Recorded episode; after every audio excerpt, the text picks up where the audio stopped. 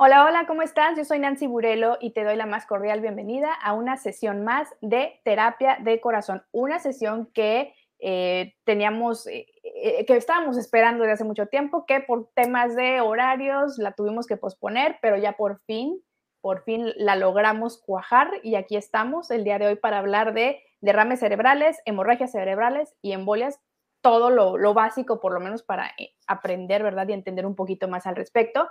Y para eso trajimos de vuelta al doctor Rafael Maciel Morfín, que es neurocirujano. Y pues nada, doctor, muchas, muchas gracias por estar aquí con nosotros otra vez. Gracias, gracias. Y bueno, también tenemos, ya lo están viendo en pantalla o la van a escuchar si nos están escuchando a través de Spotify, Laura Ceja, nuestra psicoterapeuta de cabecera. ¿Cómo estás? Muchas gracias, Nan. Doctor, bienvenido. Un gusto tenerlo por aquí con tema tan importante que pues eh, todos por ahí hemos escuchado y nada sabemos de esto, ¿verdad? Entonces, qué bueno es que nos venga a traer esa información, sus conocimientos en base a estos temas. Bienvenidos. Bueno, bienvenido, doctor. Gracias, Nan, por este, por este espacio de nuevo.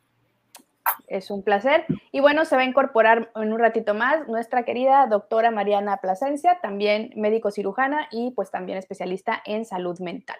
Y pues bueno, estuve haciendo un desglose de las preguntas que nos dejaron a través de las redes sociales de Terapia de Corazón y aprovecho para saludar a toda la gente que nos escucha a través de Radio Génesis en el 106.5 FM Cancún, 107.9 en Puerto Morelos, la gente bonita de Despierta TV, Balvis hasta Puebla, a Liliana Sánchez a la Ciudad de México, a Manu Montalvo, Mirna Manso, toda la gente que se, que se suma. Gracias, saludos también a Mirna Carrillo. Un beso, Mirna, ya esperamos que, que pronto, que pronto vuelvas, porque es muy amenos estos programas. Y bueno, el tema, derrames cerebrales, hemorragias cerebrales, embolia. ¿Por qué este, eh, este programa en particular?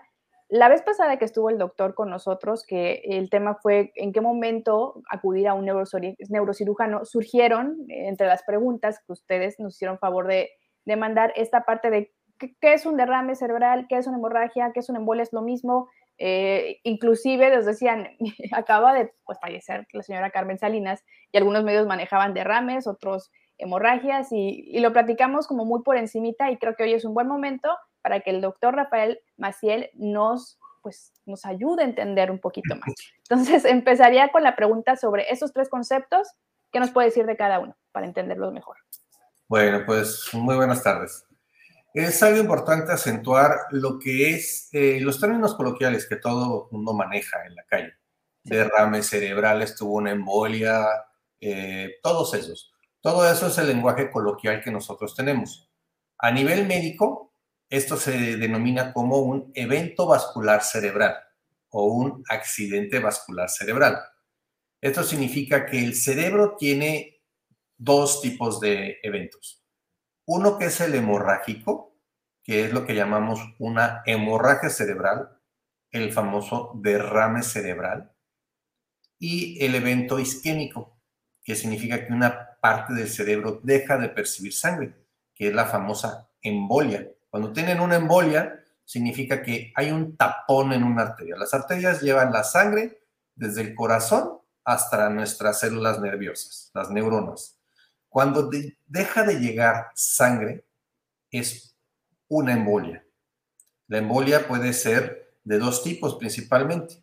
Lo que se llama un evento vascular de tipo trombótico o embólico. ¿Esos qué significan esos dos términos? Uno significa que tenemos ya sea un problema en el corazón, un problema en las arterias del cuello, y hay un pequeño pedacito de ateroma, un pequeño pedacito de grasa, colesterol, que sale volando del cuello o del corazón y se va y tapa una arteria. Eso se llama un émbolo. Es un, un evento isquémico, una embolia de tipo, un émbolo que va y tapa la arteria. O el trombótico, que significa que la arteria va envejeciendo y se va haciendo como el sarro en una tubería, que la tubería va, cada vez pasa menos agua, menos agua, porque el sarro la va cerrando. Eso es que la arteria va disminuyendo su calibre hasta que llega el punto que ya no pasa sangre y las neuronas más adelante de donde está ese tapón empiezan a sufrir falta de nutrientes. Entonces, eso es lo que es un evento isquémico. Entonces, es importante determinar que hay o hemorragias o hay falta de sangre hacia una parte del cerebro que sería un infarto cerebral. Esos son los dos grandes eh, ramos de lo que sería el evento vascular cerebral. Ok. Hablando precisamente del término infarto cerebral, sí es cierto, también lo he escuchado, lo he escuchado mucho y cuando le preguntas, bueno, pero ¿qué es? Así de, ah, no sé, pero lamentablemente falleció de un infarto cerebral. Y es, ajá, y, muchas veces es un asunto de que como dolientes, obviamente, pues no preguntas más allá de qué significa. Pero bueno, lo importante de lo que nos está diciendo es precisamente también que derrames y hemorragias cerebrales son lo mismo. Nada más uno es el nombre coloquial, el, ahora sí, el campirano de todos los días, que es que tuvo un derrame, y una hemorragia cerebral es como quien dice ya el nombre más científico del evento que tuvo el paciente. Perfecto. Entonces, ya ahí ya, check, check, estoy tomando notas, esto no me vuelve a pasar, notas y notas. ¿eh? Así que luego me puede hacer un examen. Hoy no, porque me, pongo nerviosa, pero voy a estudiar mucho. Y aprovecho este break para eh, darle la bienvenida a la doctora Mariana Plasencia. Doctora, adelante, bienvenida. ¿No tienes el micrófono abierto? Hola Lau, ¿cómo estás? Nan, otra vez, doctor Rafael Maciel, un gusto conocerlo. Siempre me ha gustado mucho la neurocirugía. Estuve trabajando como unos dos años con un neurocirujano, ya de médico general, que se llamaba Eutimio Lagarde. Y este, no, maravillosa la neurocirugía. Son mis másters los neurocirujanos, así que me da un gusto conocerle. Gracias. Perfecto. Pues bueno, ya, ya pasamos, ya le hicimos check a la primera parte que es la explicación de derrames, diagonal, hemorragias cerebrales y lo que son embolias. Tome nota, espero que ustedes también hayan tomado nota. Dentro de las preguntas que nos llegaron, y, lo quiero eh, hacer en, forma cronológica para no saltarme eh, este, la, línea del tiempo, digámoslo así, ya vimos más o menos cuáles son las diferencias. ¿En dónde se originan? Es una pregunta que me, que me explicaron mucho. Digo, que me explicaron, que me pidieron mucho. Sí, ahí lo que hay que diferenciar es entre los dos. Cuando son hemorrágicos, tienen un origen y cuando son infartos tienen otro origen. Vamos a empezar por los hemorrágicos. Okay. Los que son hemorragia cerebral principalmente se clasifican en dos grandes ramos. Los originarios por un aneurisma cerebral, que significa, un aneurisma es, hazte de cuenta, como una arteria y tiene un chipote. es como el chipote en una llanta que en cualquier momento de tu vida se puede romper el chipote la llanta y vas a parar a una banqueta, vas a parar a una pared, porque no avisa, simplemente se rompe.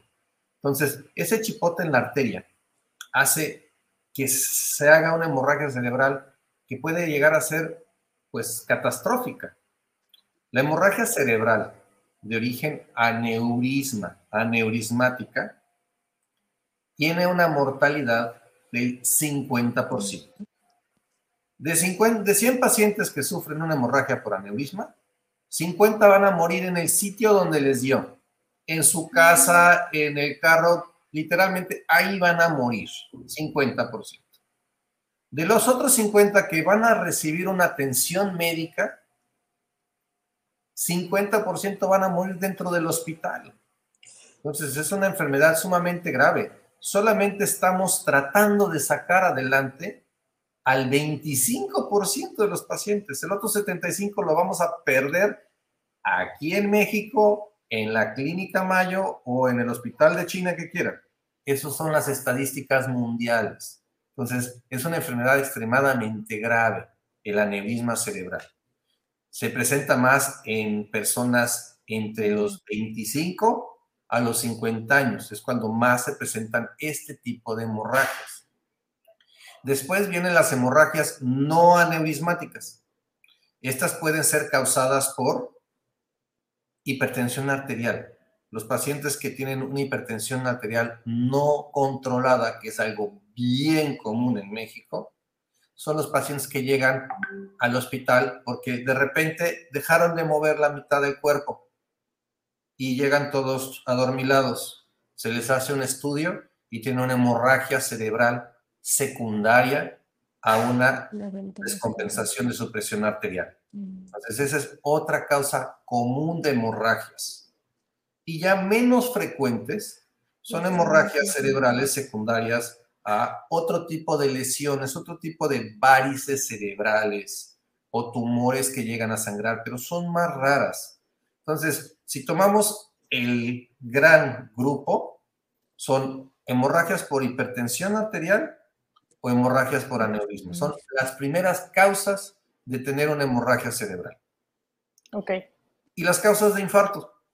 Las principales causas de infarto son lo que más tiene nuestra población mexicana. Diabetes, presión alta, obesidad. O sea, si tomamos todo, la mayoría del mexicano tiene factores de riesgo para tener un infarto cerebral. Eso es lo que debe de quedar. desafortunadamente tenemos el índice número uno de obesidad de niños, en obesidad de adultos. De 100 mexicanos, más del 40% son diabéticos y pues diabetes más obesidad, pues nos lleva a muchos a presión alta. Y eso es lo que puede generar que el paciente tenga pues un tapón en la arteria. Y eso causa un infarto, que deje de llegarle sangre a cierta parte del cerebro y eso haga que esa parte del cerebro se muera por falta de nutrientes. Ok, qué interesante, ¿no? Y qué, qué preocupante, ¿no? Antes de continuar con otras preguntas directas al, doctor Rafael, me gustaría preguntarle a doctora Mariana Plasencia, que ella es eh, médico cirujano y es como primera, eh, primera línea, digamos, ¿no? Porque está como médico general. ¿Qué nos dices de todo esto? ¿Qué tipo de, de, pacientes te has encontrado? Pues obviamente sí me he encontrado con pacientes con hemorragias cerebrales secundarias a eventos este, por hipertensión arterial sistémica. Yo lo que trato de cuidar mucho en, en primer nivel y lo que estamos tratando de cuidar mucho y hacer obviamente medicina preventiva es en los hipertensos, ¿no? Hipertensión arterial sistémica, diabetes mellitus, obesidad. Entonces, realmente, eh, cuando los pacientes vienen con nosotros, los pacientes vienen una vez al mes con nosotros, tratamos de hacer esta labor de, obviamente, tómate bien el medicamento, de hacer cambios de medicamento, de también enviarlo a segundo nivel cuando se requiere una valoración, ¿no? Por, por médico internista o por lo que sea para ajuste de medicamentos, ¿no? Pero yo creo que con lo que yo me topo más con los pacientes en primer nivel, porque el doctor ya los ve cuando llegan y cuando ya está el infarto instaurado o a lo mejor cuando la hemorragia ya está, ya está lista, ¿no? Ya está hecha. Pero yo en lo que más me topo en primer nivel es con la negación a la toma de medicamentos, ¿sabes? Todavía tenemos pacientes bien resistentes a los diagnósticos, o sea, le haces el diagnóstico de hipertensión arterial sistémica o de diabetes mellitus y no lo creen, no se toman los medicamentos, no tienen un seguimiento, o sea, todavía en pleno 2022 no nos creen. Todavía me dicen, no, es que no soy diabética, lo que pasa es que me acabo de asustar. Entonces, por el susto, o sea, se me subió el azúcar. Y cuando vienen y me dicen, el ego tienes el azúcar alto, hay que mandarte a hacer todo el chequeo. No, lo que pasa es que me acabo de comer una fruta y eso hizo, o sea, hay, mucho que hacer en primer nivel, a nivel de conciencia, para que efectivamente nosotros haciendo un buen trabajo, obviamente yo no quiero que le llegue al doctor un paciente con una hemorragia cerebral por una hipertensión arterial sistémica, ¿verdad? es lo que menos estamos buscando. Pero tenemos que tener mucha educación con el paciente, ¿no? En específico, yo me tardo mucho con los pacientes con hipertensión porque el hipertenso y el diabético tienen una premisa. Yo no estoy enfermo porque yo no me siento mal. Pero es que precisamente por eso se llaman las enfermedades silenciosas. El diabético y el hipertenso a veces no se sienten mal. Yo he visto pacientes con 200, no, con 200, 180 de presión y no se sienten mal. Y tú dices, no, o sea, no es posible. A este señor Dios lo ama y lo necesita, ¿no? Porque con esa presión, y le dices, tiene su presión así, tiene que hacer un seguimiento, tiene su medicamento, lo mandas a urgencias obviamente para que le hagan en ese momento una estabilización, porque también no podemos bajar la presión de un solo golpe y el paciente no lo cree, el paciente no, no tiene esta seguridad de que realmente es una paciente, es un paciente crónico degenerativo. Creo que es con lo que más me topo y creo que es con lo que de médico general yo puedo aportar, que obviamente nosotros tenemos que hacer mucha chamba cuando somos primer contacto en este sentido con el paciente, ¿no? Junto con estas enfermedades específicas. Gracias, doctora Mariana. Sí, antes de ir con Laura al tema emocional, que quiero también abordar esta parte, sobre todo eh, ahora que también la doctora Mariana nos habla de esta parte de negación ante un diagnóstico, pero también como dice la doctora Mariana, ya cuando llegan con el doctor Rafael es porque ya hay algo, ya sucedió algo, ¿no? Ya hay que hay que trabajar sobre ello. Me llama mucho la atención las estadísticas de, mortalidad con el tema de las hemorragias cerebrales, las que, suceden con un aneurisma. O sea, estamos hablando de 25% de personas, de un 100% que se van a salvar. Y esas personas, ese 25% que sobrevive a una, eh, a una hemorragia cerebral, ¿cómo se reintegran a la vida o cómo queda su salud? ¿De qué circunstancias dependen? ¿Hay como un, no sé, un nivel de, de afectación? ¿Qué sucede con ellos, doctor? Pues mira, en ese 25% que sobreviven, hay algunos que van a tener cierto tipo de secuelas. Depende más que nada el sitio donde se haya formado el aneurisma. Hay pacientes que salen neurológicamente sin mayor problema. hay algunos que salen con debilidad de la mitad del cuerpo, dificultad para hablar.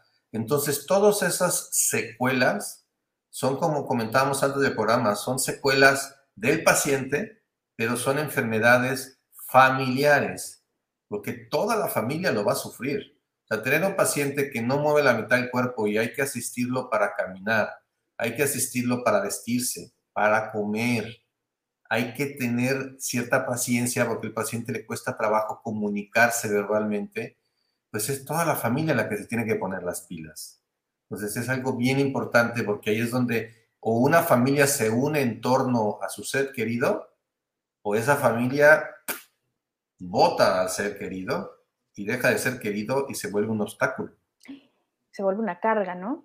Sí. Wow, qué fuerte. Hablando de, esta, de esto que comenta el doctor, ahora sí le quiero dar entrada a, Laura precisamente con el tema em, emocional de esta enfermedad familiar o de esta circunstancia que envuelve a toda la familia la paciencia, la empatía, el de alguna manera renunciar a un estilo de vida por tener que estar cuidando a un paciente y tratar de, no sé, dar la mejor calidad de vida posible, pero las circunstancias son complicadas. ¿Qué está pasando a nivel emocional con esa familia? Bueno, antes que nada, díjales qué interesante tema, ¿eh? Yo estoy súper, súper picadaza porque de verdad, ¿cómo escuchamos si no sabemos nada? Y si hay algo importante, primero que nada es tener información acerca de la enfermedad o de lo que se está viviendo en nuestro familiar, en nuestro ser querido. Cuando somos, eh, tenemos ese conocimiento, creo que es mucho más fácil llegar al, a la aceptación de lo que va a ser o de lo que ya es en ese instante. Entonces, por lo tanto, es informarnos, primero que nada, unirnos como familia, llegar a acuerdos y pues sí, obviamente tomar terapia es importante. ¿Por qué? Porque las cosas ya no son como antes. Esto se genera una especie de duelo donde sabemos precisamente que una parte de esa persona se perdió, que en este caso puede ser movilidad, conocimiento, lenguaje, y que tenemos que aprender a vivir con esta situación que viene siendo prácticamente nueva en casa, ¿no? Cuando tenemos esa parte ya eh, trabajada o informada, pues creo que es mucho más fácil no caer en, un desbordamiento de estrés, en gestiones de conflictos. ¿Por qué? Porque pues, obviamente se está viviendo algo doloroso. Claro, qué importante. A ver, adelante, Mariana. Yo le quiero hacer una pregunta al doctor. Venga. Doctor Rafael, este, por ejemplo, eh, tengo mucho conflicto, obviamente, con los pacientes hipertensos con los pacientes diabéticos, que yo sé que no tienen un buen control, e insisto, insisto en que tengan uno. ¿Hay alguna manera de prevenir o hay alguna manera, o no sé, de prevenir, por ejemplo, un infarto cerebral? Yo sé que un aneurisma no hay manera de prevenir, el, el aneurisma es congénito. Obviamente, una crisis de hipertensión arterial sí la puedo prevenir si el paciente está bien medicado, ¿no? Pero ¿hay algo más que se pueda hacer a primer nivel, aparte de la prevención y de platicar con el paciente? O sea, ¿hay algo más que se pudiera agregar? Pues realmente no. Ustedes el trabajo que hacen es bueno en el sentido de la prevención. O sea, la mejor manera de evitar un evento vascular cerebral es la prevención. No hay alguna otra sustancia o alguna otra terapia que nos pueda hacer que un EBC vascular, un EBC de tipo hemorrágico, se vaya a evitar, más que la prevención, porque los factores que la causan son descompensación de una enfermedad. O sea, el paciente puede tener hipertensión toda su vida. Hay gentes que tienen presión alta desde los 40 hasta los 80 y nunca tienen ni un infarto cardíaco, ni un problema renal, ni un problema de tipo neurológico. ¿Por qué? Porque se controlaron. Diabéticos igual, o sea, hay diabéticos que dices, o sea, llevan una vida tan buena, pero simplemente llevan un control también tan bueno, que realmente su vida es totalmente normal. Entonces, en este sentido, pues desafortunadamente, la única manera de evitar un evento vascular cerebral es controlar los factores. Ese es lo único que se puede hacer. Ok. Yo tengo otra pregunta, perdón. Adelante, pues ya, denle, denle. son los síntomas principales o cuando hay que poner ojo para poder prevenir esto? O sea, si fueran tres focos rojos para prevenirlos, ¿cuáles serían de acuerdo a, su criterio? Mira, eh, en Estados Unidos tienen muy presente la prevención en lo que se llama el FAST. Lo ve uno cuando va, lo ves en el metro en el aeropuerto, en muchos lugares, la famosa palabra FAST, F-A-S-T, que significa, la F es, si tú ves a tu familiar o conocido que tiene una, empieza con una alteración en la simetría facial, que le va a la cara del gallo, que es la F de facial, luego la A, que le hablas y levanta el brazo, está la cara del gallo y no puede levantar el brazo, o sea, ya tiene dos cosas. Y le pides que te hable y no puede hablar, que es la S de speech. Entonces, la T significa tiempo, córrele. O sea, desafortunadamente, la escuela mexicana de lo que es enfermedad cerebrovascular, hemos tratado de buscar la mayor pues, eh, promoción de esto. Los, los datos que deben de hacer que un paciente. Desafortunadamente no tenemos una memotecnia tan importante como la que tienen los americanos, pero ese es lo más importante. Aprender a detectar de manera temprana, porque recordemos que tenemos la famosa hora de oro. Tienes 60 minutos para salvar tejido cerebral. Pasando los 60 minutos se empiezan a perder las posibilidades de recuperación que nosotros podamos romper ese tapón, tenemos 60 minutos. Pasando los 60 minutos, ese tapón ya no lo vamos a poder romper. O si lo rompemos, vamos a tener más efectos adversos que beneficio por destapar una arteria.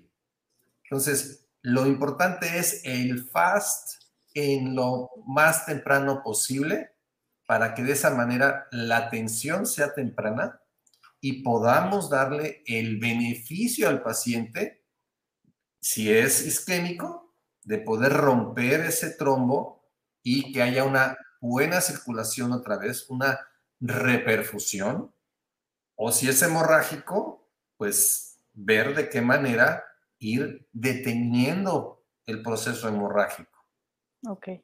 Sí, ahorita que eh, precisamente ya, hizo la mención de que sí es eh, hemorrágico, porque decía, nos decía al principio que del 100% de personas a, quienes le pasa una hemorragia cerebral sobrevive el 25 y que de ese primer 100% el 50 fallece en el momento que le da, eh, pues en que, sucede este accidente. O sea, ¿en dónde nos quedamos? O sea, si una persona va, o sea, le puede dar de repente que va en su coche, ta, ta, ta, de repente le da la hemorragia cerebral de la nada. Ahí es cuando a veces, cuando llegan los pacientes al hospital, ¿qué fue primero, el huevo o la gallina? Porque luego llegan, es que el paciente llegó y tiene un traumatismo cronocefálico leve, pero es que no sabemos por qué está tan dormido. No, pues hagan la tomografía y resulta que tiene una hemorragia cerebral. Entonces, ¿qué fue primero? O sea, tuvo primero la hemorragia cerebral y luego tuvo el choque. Entonces, eso es algo que a veces, cuando nosotros tenemos cierta expertise en el área, por ejemplo, la parte neurológica, sí nos toca determinar, pues, qué fue primero. Cuando son caídas, accidentes o pacientes que, que convulsionan, ah, es que es una convulsión, sí, pero si no está en la edad ni nada, mejor hazle un estudio, no vaya a ser que tenga otra cosa. Y ahí es donde encontramos, pues, que no fue simplemente un evento convulsivo aislado, sino que hubo una causa previa que causó esa epilepsia. Ok, interesante. También quiero eh, poner sobre la mesa esto que, nos preguntaron mucho. con el tema de las migrañas, que se puede confundir un, eh, una, se me fue el nombre, ¿cómo se le llama? Un aura con un accidente, a ver, lo tengo por aquí, accidente vascular cerebral, porque ahí le va, ahí, va, ahí le va mi triste historia, doctor. Una vez eh, estaba con mi esposo en una reunión aquí, X, ¿no? Entonces, ya que veníamos de regreso, lo empiezo a notar raro.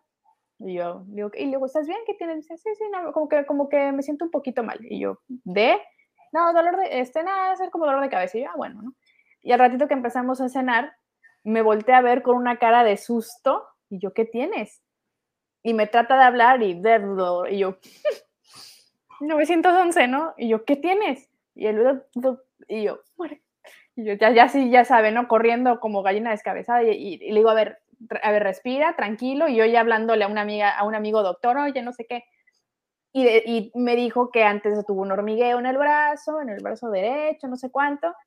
Total que terminamos en urgencia. Yo, yo ya me hacía, porque aparte todavía no nos casábamos, yo ya me hacía viuda antes de la boda, ¿no? Yo así, ya, o sea, algo te, te espantas porque no tienes el conocimiento de. Terminamos yendo con una neuróloga y resultó que era una migraña acefálica. ¿Acefálica? Ah, sí, sí, porque no le dio dolor de cabeza, nada más tuvo todo el aura y, y fue una migraña, pero el momento que fueron sucediendo los síntomas, dije, le está dando un derrame o una embolia, digo, sin conocer muy bien qué es cuál, ¿no? Pero pues los, los síntomas, lo que estaba sucediendo, ya fuera de broma, pues me espanté muchísimo porque nunca había conocido a alguien y no sabía que una migraña te podía dar eso, esa, esa aura. Entonces, ¿hay alguna manera de distinguir esto es un tema de migraña o córrele al hospital?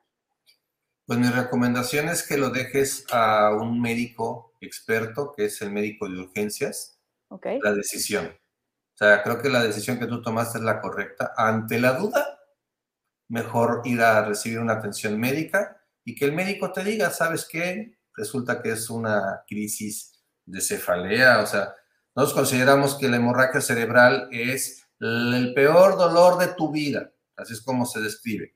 Okay. Entonces, probablemente ha sido el peor dolor de tu vida, pero resulta que solamente es una migraña. Pero es mejor que vayas, se descarte que es solamente es un dolor de cabeza y que no te confíes. Claro. Yo creo que es lo más correcto.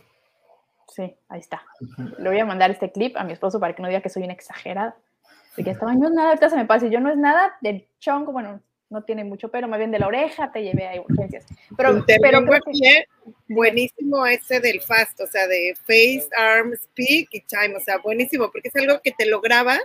Sin embargo, cuando puedes estar con alguien, pues, pues ya tienes como esos principales síntomas para ponerte alerta, ¿eh? Buenísimo, muchas gracias por compartirlo, doctor. Sí, y además, hablando de, de, esos síntomas o de esos, esas señales que podemos tomar en cuenta, que sea, resulte que es migraña o no, lo importante es la atención eh, en primera línea y como dicen, ante la duda, no hay duda, a lo mejor vamos al hospital.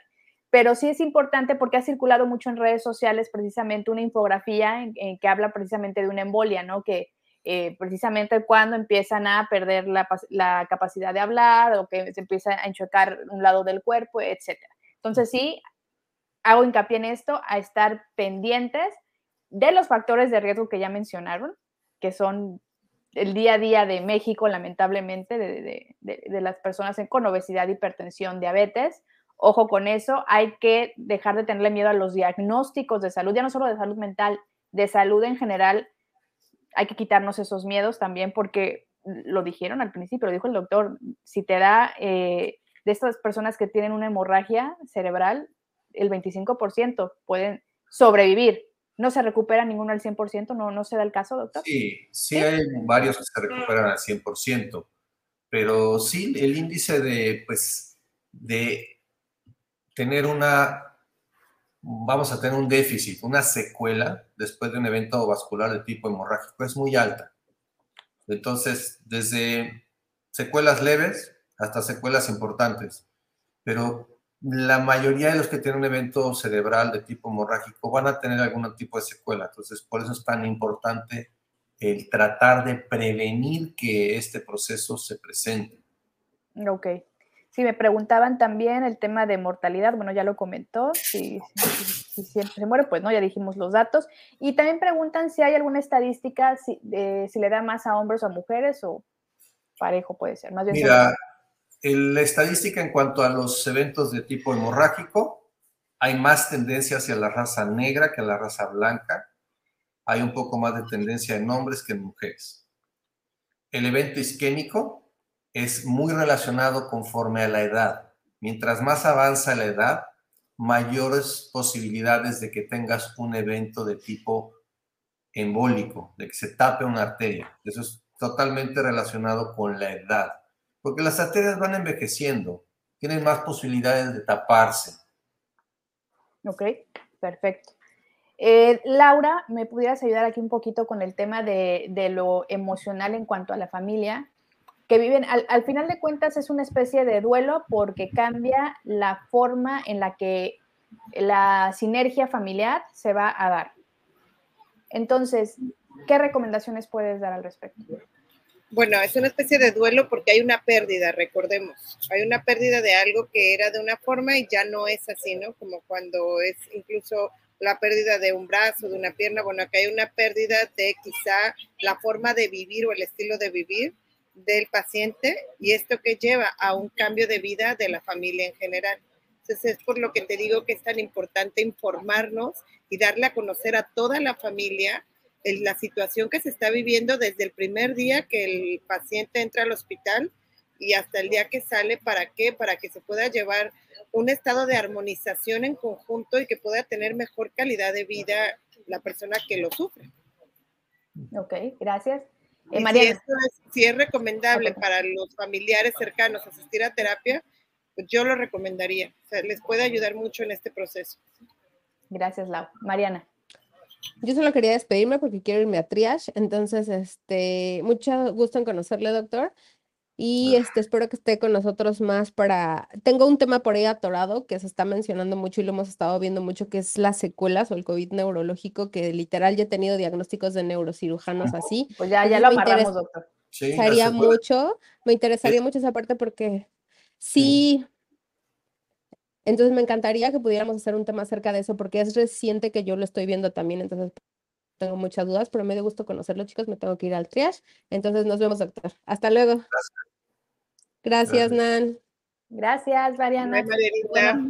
ya, ya, lo, ya lo Yo también salgo en cinco, pero no pasa nada. ya aquí pusieron música y todo y para no estar interrumpiendo. Aparte el tema del internet lo tengo de mi teléfono y también para ya no durar tanto. No pasa nada. Pero bueno, ya, lo amarramos, doctor, con otro tema. De verdad. Muchas gracias, doctor. ¿eh? Súper interesante, de verdad. Ahora le quería preguntar, eh, hablando de predisposición, digo, ya hablamos de los factores, ¿no? Obesidad, hipertensión. Yo recuerdo en, en la secundaria a un compañero que, digo, lo veías y se veía perfectamente normal, digamos, no enfermo ni nada, y hacía mucho ejercicio y todo, no sé qué le dio porque nunca pregunté tal cual, pero sí de la escena fue esta y se las pongo también por si a alguno de ustedes le llega a pasar. Estamos en el salón de clases y él se sentaba unas dos o tres filas atrás de mí, pero de este lado, no a la derecha. Y me llevaba muy bien con él.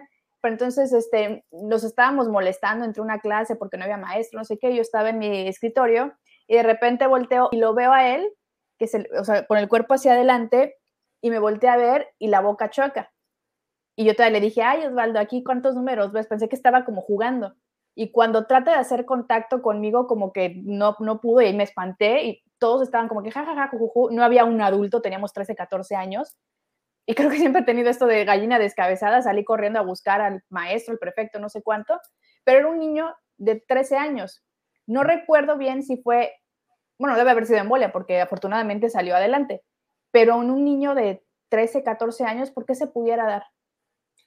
Pues mira, por la edad, eh, ahí lo primero que hay que ver, porque por lo que tú me comentas, muy probablemente tuvo un evento convulsivo. Ok, ah, ok. Realmente ver por qué fue la convulsión, porque a esa edad no es frecuente que haya eventos vasculares.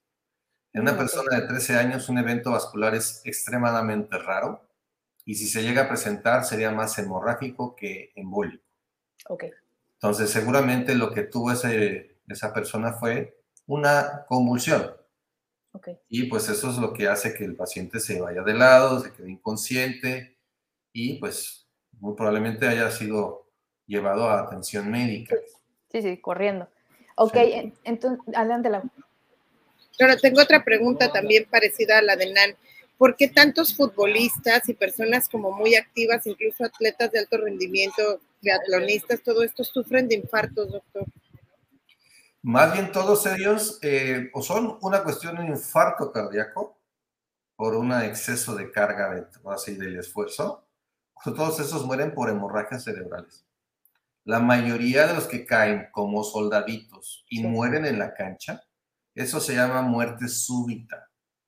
El tema de muerte súbita solamente hay dos orígenes. Cardíaco, por una arritmia letal, principalmente del ventrículo, o por una hemorragia cerebral, una hemorragia cerebral catastrófica.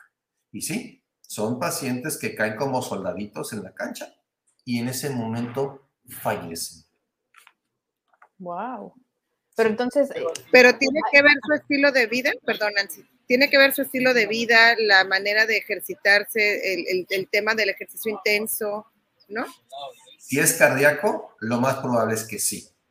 Si la muerte súbita fue neurológica, simplemente fue un aneurisma que con ellos lo tenían desde hace tiempo. No les hacen, por así, por ejemplo, un futbolista no se le hace de rutina una tomografía simple y contrastada de cráneo para estar en el equipo. No, no es un estudio de rutina. Simplemente que esos que caen así, muerte súbita, y es de origen neurológico, es porque tuvieron la ruptura de alguna arteria primordial lo cual hizo que perdieran su estado de alerta en ese momento en un sitio que tiene que ver con desconexión completa. Entonces, literalmente, en ese momento fallece, no es de que en el traslado, ahí fallece. Sí, es fuerte, ¿no? Porque, porque uno puede pensar, entre más sano estés, entre más ejercicio hagas, mejor alimentación, nunca te va a pasar absolutamente nada a nivel salud y pues hay cosas que, simplemente, como dijo al principio, ¿no? Como si tuvieras un chipote en una llanta y en algún momento va a reventar, pues no, no sabemos, al menos que estemos haciendo con una tomografía, pudieran ver si tienen una... Sí, en ocasiones se hacen de manera rutinaria cuando tenemos algún antecedente familiar. Ah, yo con frecuencia, pacientes que llegan, es que doctor, un familiar mío, mi abuela se murió de una hemorragia cerebral y me duele la cabeza y tengo dudas. No tengas dudas, hazte una tomografía simple y contrastada y quítate la duda. ¿Por qué? Porque sí hay cierta carga genética a que una persona pueda tener. El caso de mi maestro cuando estuve estudiando en Viena, que su hermano fallece por una hemorragia cerebral, el doctor no se hace una tomografía y resulta que él tiene un aneurisma. Obviamente se atiende y con eso excluye el riesgo de que él muriera igual que su hermano. Entonces, si una persona tuvo una hemorragia cerebral catastrófica y un familiar tiene la duda, no tengas duda. Un estudio contrastado es un estudio de 10 minutos y te va a quitar la duda y te va a dar tranquilidad. Y lo mejor, te puede salvar la vida. Sí. Que eso es lo más importante. Entonces, a ver, hablando de esta cuestión, que hay que dejar bien claro que puede ser un tema genético, entonces hay que parar la oreja y abrir bien los ojos si tenemos algún, eh, algún historial de algún paciente, perdón, algún familiar que haya eh, tenido algún accidente de, este estilo. Pero eh, le quería preguntar entonces, si se detecta que tienes una aneurisma, aneurisma, entonces, ¿hay un tratamiento al respecto como para tratar de que nunca se reviente o cómo es esta parte? Eso se llama un aneurisma incidental. Hace de cuenta que tú vas en tu carro, tienes un accidente, te sale un chipote, llegas al hospital y te hacen una tomografía para ver si no tienes otra lesión. Vamos a decir un coagulito o un chipote en el cerebro. Y resulta que te encuentran de manera incidental que tienes un aneurisma. ¿Se trata o no se trata? Médicamente consideramos que todo aneurisma, aunque sea de manera incidental, se debe de tratar por su alto índice de mortalidad en caso de que se rompa. Actualmente hay muchas técnicas para tratarlos, que son desde no invasivas, que es a través de un cateterismo por la ingle, y se puede ir hasta la aneurisma y uno lo puede tapar, y con eso disminuye el riesgo de que esto se vaya a romper. Antes, lo único que podíamos hacer era abrir el cráneo, poner un clip en la base del aneurisma, en la base del chipote, y con eso quitábamos el riesgo de que se rompiera. Hoy en día esto ya se puede hacer por un proceso endovascular, que es un procedimiento no invasivo. Tiene también sus riesgos, pero menos riesgos que una craniotomía abierta. Ok. También nos preguntaron precisamente si se pueden dar hemorragias cerebrales después de, eh, de golpes, ya comentó que sí, porque hablaban mucho de lo que sucede con los jugadores de fútbol americano. Sí. Tienen golpes, y de hecho los protocolos ¿no? que, que, tienen ahora, eh, ¿nos quiere hablar un poquito de eso, de, de estas situaciones de golpes? son, eh, es algo muy común. Y no es tanto como, de, vamos a decir, de 100 jugadores que se tienen que sacar de la cancha de fútbol americano por un golpe en la cabeza, con una confusión cerebral, probablemente uno tenga una hemorragia. Los demás tienen lo que se llama una contusión cerebral, un moretón en el cerebro o un aturdimiento en la comunicación del cerebro. Pocos llegan a tener hemorragias. Hemorragias fue el caso catastrófico del boxeador que tuvimos aquí en Cancún, en un hotel. Él sí falleció, él no falleció, pero quedó como para pisapapeles. Sí, que cayó y... Escuelas gravísimas. Entonces, ahí es bien importante. ¿Qué fue? ¿El golpe que le dieron que le causó la hemorragia o fue el golpe en el piso? ¿Qué fue primero el huevo o la gallina? Volvemos a lo mismo. O sea, en este caso, el golpe en la cara, en cierta parte que se llaman sitios gatillo, hizo que perdiera el estado de alerta. Y el coágulo que se le hizo en la cabeza fue por el golpe contra el piso, no fue el golpe en la cara. Entonces, es bien importante cuando tenemos lesiones deportivas, que es un tema bastante interesante para platicar. Es, es, es, eso, ¿no? no todos van a tener hemorragias, pero sí van a tener concusión. Concusión significa un golpe en el cerebro pero que no, se, no tiene ninguna secuela estructural, no hay hemorragias, no hay sangrado, nada, simplemente es un aturdimiento de las neuronas. Okay. Una contusión significa que sí hay un moretón en el cerebro, o una hemorragia, que sí significa que ya hay como tal una lesión más grande. Ya, a lo mejor eh, estos golpes que se, que, que se dan, no sé, los boxeadores, son también cuando uno dice coloquialmente, es que me apagaron el switch como que pum, y ya me fui. Los sitios gatillo donde les queda. Adelante, Lau. Bueno, Nan, yo me quiero despedir sin antes volverle a agradecer, doctor Rafael, súper interesante su plática. Creo que hay mucha tela de dónde cortar. Yo quiero saber también el tema este de los por qué los deportistas eh, sufren tanto de este tipo de infartos y también me encanta el tema de la epilepsia. Mi papá toda la vida ha vivido con epilepsia y cuando la primera vez le dio un ataque yo casi me quería morir de ver cómo todo lo que sucede ahí. Pero bueno, por ahora pues solo le dejo mi agradecimiento. Nancy, muchísimas gracias. Y bueno, desde Campeche les mando un abracito y que tengan una bonita tarde. Gracias, Lau. Pues aquí estamos a la orden.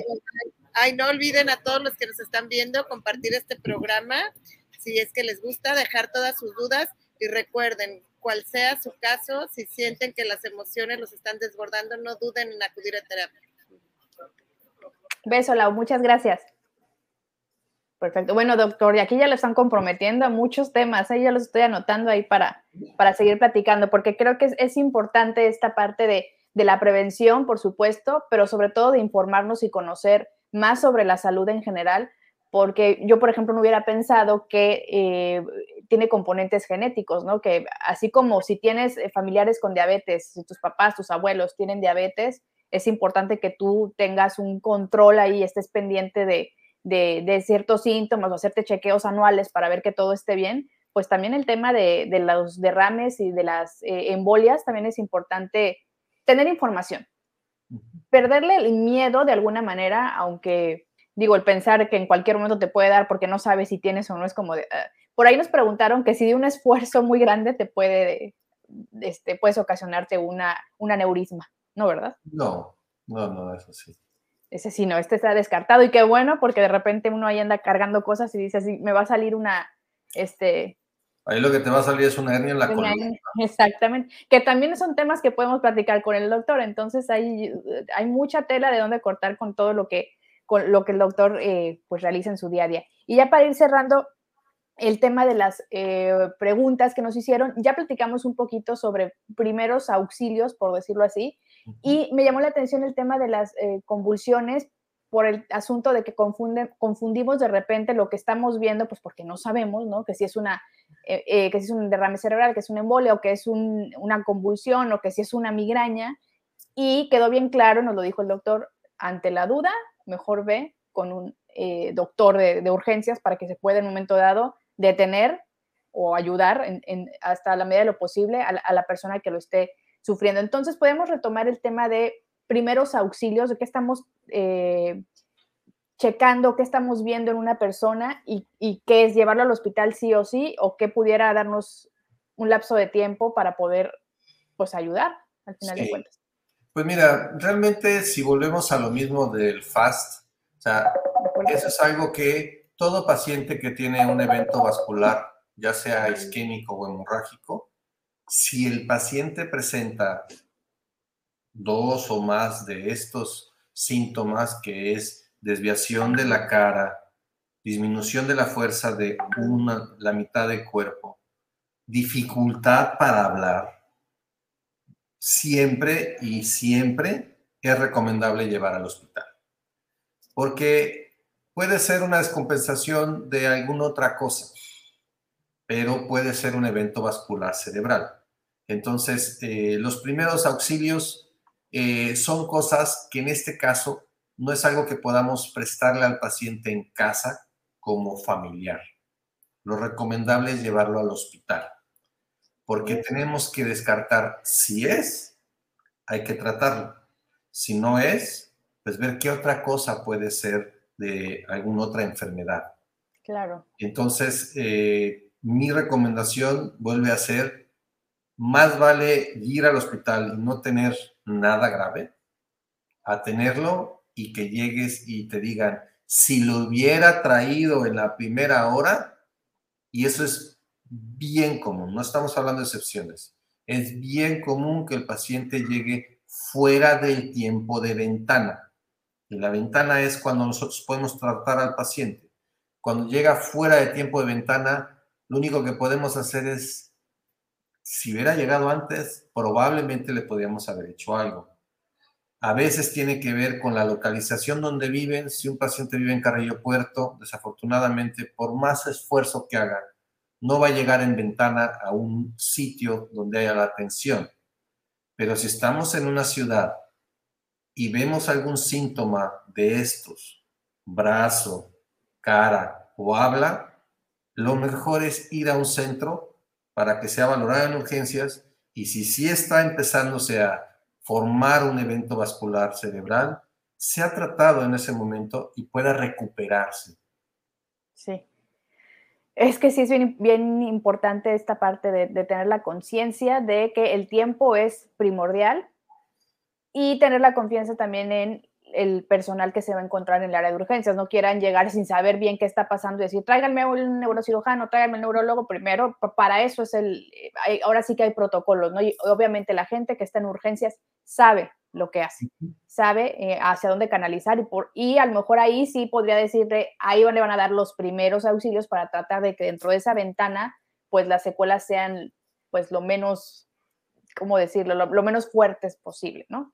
Entonces, ojo, ojo con eso y pues sí, a, estar pendientes de, todo lo que sucede. Ya para irnos casi hacia el cierre, me gustaría eh, escuchar eh, de usted de nuevo, porque necesitamos hacer énfasis en esto, lo que está causando precisamente que nos enfermemos más. Todos los cuadros o las patologías que el mexicano tiene, que sí o sí necesitamos trabajar en ellas. Pues la prevención. La prevención, como decía la doctora al principio, que se ve en primer nivel, la atención primaria para la presión arterial. Si ya te hicieron el diagnóstico de que tienes presión alta, tienes que cuidarte, porque la pura presión alta te puede causar un descontrol y causar un evento de tipo hemorrágico.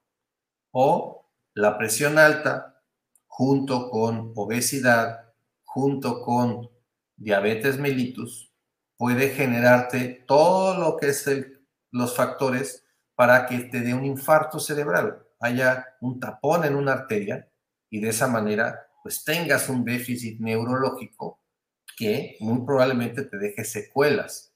Entonces, el mexicano tiene alto índice de obesidad, alto índice de diabetes mellitus y pues esas dos cosas juntas dan una mayor predisposición a sufrir presión arterial elevada. Entonces, si tenemos alguna de estas tres, es tratar de tenerlo lo más controlado. Repetimos de que hay pacientes que tienen presión alta desde los 40 hasta los 80 y mueren por otra cosa. Simplemente se cuidaron toda su vida y no es, no es que la hipertensión sea mortal, la diabetes sea mortal, no, no es mortal la enfermedad de la diabetes o la presión alta. Es mortal cuando esto no se trata de manera correcta, no se controla de manera correcta y eso lleva a un desenlace mortal.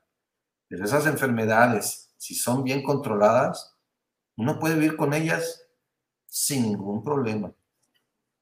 Ok, entonces a lo que siempre nos vamos a desbordar aquí en terapia de corazón es a la prevención y a la información. Entonces, ante cualquier duda, vayan con su médico de confianza, vayan a hacerse los análisis que a lo mejor un médico le va a, solicitar, porque también pasa, conozco gente y hay doctores que nos han dicho que ya llegan con un folder así de estudios que nadie les pidió, porque quieren, este, porque vieron en Google que tal cosa, entonces tampoco sean de ese extremo. Para eso están los especialistas en salud, en salud mental, en salud integral, que les pueden ayudar y darles un seguimiento oportuno que les dé tranquilidad esta parte para la gente que tiene hipertensión y diabetes, que mientras lleven un seguimiento y un buen control con su médico, pueden tener una calidad de vida decente, buena, y que no les dé miedo decir, ah, ya, ahora como tengo diabetes, al rato me va a dar un infarto cerebral, tranquilos. Esto es para que nosotros tengamos la información adecuada y vayamos a prevenir. Antes de irnos, doctor, le voy a hacer una pregunta que nos dejaron aquí, se me estaba pasando, que el tema de la vacunación, una persona que sufrió una embolia se puede vacunar? Sí, sí se puede vacunar. Ya está. Para que no anden ahí diciendo que, que o bueno, es que también eh, quedan un poquito, me imagino que después de esto quedan con ciertas secuelas, pero no tiene que ver con temas no tiene que ver, y también el miedo de varias personas, más que nada con las vacunas de tipo AstraZeneca, que decían, es que me puede dar una embolia si me pongo la vacuna.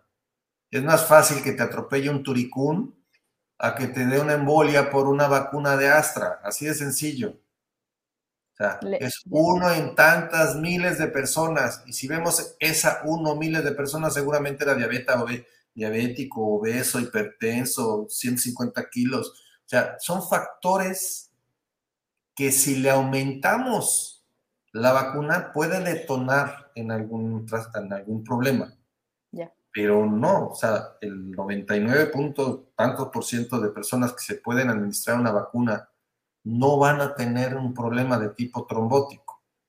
Para que se les quite, eso le voy a mandar este cachito de video a mi mamá que ahí está con que, ay, pero la tercera dosis es necesaria. Y yo, sí, es necesaria. Es muy necesaria y lo recomendable es que se apliquen el refuerzo. ¿Cuál? El que te den. Punto que si es Astra, que si es Astra, es Seneca, si es Pfizer, si es Moderna, la que sea. El refuerzo es importante. Es correcto. Ándele, gracias, doctor. Con eso, eh, ahorita les voy a mandar ese clip a mi mamá para que ya no ande como niña chiquita y que hay que darle premios y va la vacuna. No, ya no. Pero bueno, doctor, ya cerramos la transmisión de hoy con, eh, con el agradecimiento de parte de, obviamente, todos en terapia de corazón, la doctora Mariana, la doctora, la psicoterapeuta Laura, agradeciéndole mucho su tiempo porque de verdad sabemos que es muy, muy valioso y sabemos lo que hace mucho a nivel profesional por todos sus pacientes. Y ahora también por nosotros eh, explicándonos estos temas y dándonos información con la finalidad de prevenir, que eso es lo más importante. Y pues doctor, ¿dónde lo encuentran si necesitan una cita con usted? Pues mira, yo estoy eh, principalmente en el hospital, en el Centro Médico OSIS, es aquí sobre Avenida Guayacán. Aquí es donde doy la consulta. Y pues, como platicamos, el neurocirujano ve dolores de cabeza, epilepsia, trastornos de tipo Parkinson y muchos los problemas de columna vertebral. Entonces, es lo que más veo yo. Entonces, ya saben, si por algo no anotaron, pues regrésenle un poquito, ¿verdad?, al video o me preguntan a mí a través de un mensajito y les doy los contactos del doctor. Y como escucharon, ya lo comprometimos a que venga a hablar de muchos otros temas, así que seguramente por aquí lo vamos a tener muy pronto porque hay mucho, mucho que aprender y mucho que informar. Pues gracias, doctor, y gracias a toda la gente que se conectó, que nos va a dejar algún mensajito, que nos escucha a través de Spotify, de Apple Podcast, Gracias y si les gustó este contenido y creen que alguien les pueda servir, eso voy a mandar a todas mis tías, por cierto, pues compártalo, ¿vale? Muchas gracias, doctor, y buenas tardes a todos. Hasta luego, buenas tardes.